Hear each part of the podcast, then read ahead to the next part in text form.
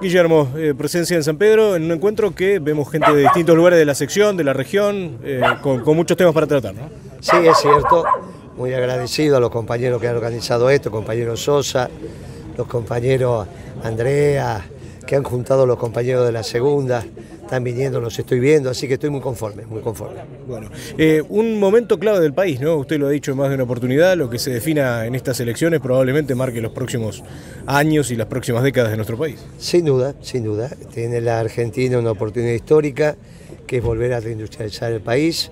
El mundo lo permite, se terminó la globalización, está surgiendo una discusión entre los pueblos alrededor del nacionalismo, que es lo que va a reemplazar la perimida globalización. Nosotros somos aquellos del nacionalismo de inclusión, de brazos abiertos, que construyen puentes entre los pueblos y no muros. En fin, eh, ese es el debate. Eh, lamentablemente en la Argentina las fuerzas predominantes, llámese el actual oficialismo o la oposición, son globalizadoras. Usted piense que Macri y Cristina querían que ganara Hillary Clinton. Ahí está claro su visión del mundo. Me parece que están totalmente equivocados eh, y desperdiciaríamos quizá la última oportunidad de tener una Argentina industrial. Eh, justamente hace dos años dijo, se perdieron ya varios años, se perdieron dos años importantes que podrían haber significado un cambio para la Argentina. Eh, ¿Cómo se le explica a la población qué es lo que se tiene que hacer ahora para no seguir perdiendo tiempo? Mire, fundamentalmente el mundo permite que se vuelvan a armar los complejos industriales. Eh, si uno observa el discurso de Cristina del 25 de mayo, entre otros elementos hay una contradicción central. No se puede estar pensando que China es el futuro y pensar que hay que industrializar el país. Donde llega China se termina la industria local. Esto lo hemos vivido los argentinos. Yo no sé qué le pasa a la expresidenta, porque esto lo hemos discutido hasta el cansancio. En nuestro gobierno no fuimos pro chino, al menos mientras estaba el peronismo. Ahora, cuando vino la socialdemocracia, evidentemente cambiaron la manera de pensar. Pero el pueblo lo sabe, donde llegan los chinos se cierra una fábrica. Mire, es, ridículo. O se está con China o se está con la reindustrialización de la Argentina. Las dos cosas al mismo tiempo no se puede. La mencionó a Cristina. ¿Qué cambió de la Cristina que usted conoció cuando estaba en el gobierno a esta? Y aquella era peronista.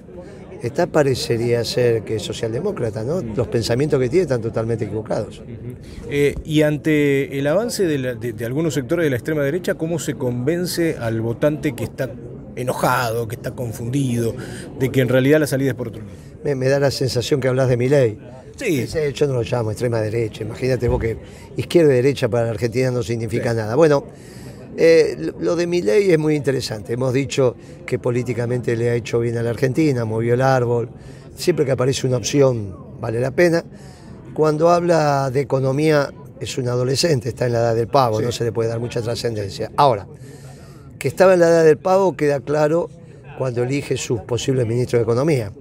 Está hablando de Roque Fernández, un, viejo militante de la TERS, del trotskismo reconvertido al capitalismo, y de Carlos Rodríguez, ambos hombres del monetarismo en la Argentina, ambos, ambos, de Milton Friedman, de Escuela de Chicago, etc.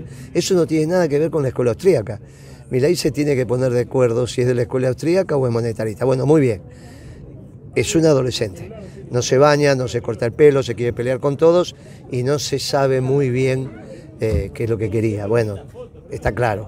Los banqueros le acaban de poner su, equipo económico, pero eso no es austríaco. No puede seguir diciendo que es el modelo austríaco y tener a Roque Fernández o a Carlos Rodríguez al frente de la economía. Eh, la escuela de Chicago no tiene nada que ver con la escuela austríaca. Pero nada que ver, ¿eh? Nada que ver. Es un error conceptual muy grave. Por eso cuando decíamos que estaba en la edad del pavo, bueno, esto lo demuestra. Eh, ¿Cómo es el armado en la provincia y puntualmente en sectores como el nuestro? Sectores productivos, con una caída de la productividad de muchos años. ¿Cómo se trabaja para, el rearmado de la provincia de Buenos Aires? Bueno, eh, la provincia de Buenos Aires necesita un gobernador que también piense en la producción y trabajo y no en la especulación de evaluación de la tasa de interés como el que tiene ahora. Este modelo especulativo rentístico empezó con Kisilov. Esto es una realidad.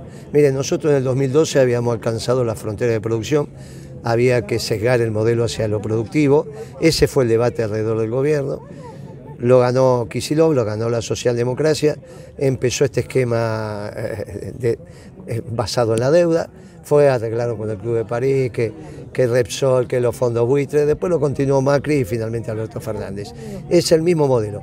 A la década ganada le sigue la década perdida. Bueno, a esta década perdida tiene que volver un modelo de producción y trabajo con un presidente peronista y un gobernador peronista. ¿El gobernador peronista que tienen en mente es de Lía o hay otras opciones también? No, del compañero que estamos generando el espacio para gobernadores, el compañero de Lía. Eh, obviamente acá es lo que venimos a hacer hoy a San Pedro, está el compañero Sosa. Veremos cómo se van organizando sus fuerzas, pero básicamente, si vos me dirías la matanza, y la matanza, por ejemplo, sería Moreno presidente, del día gobernador, Samir intendente. Bueno, sobre eso vamos.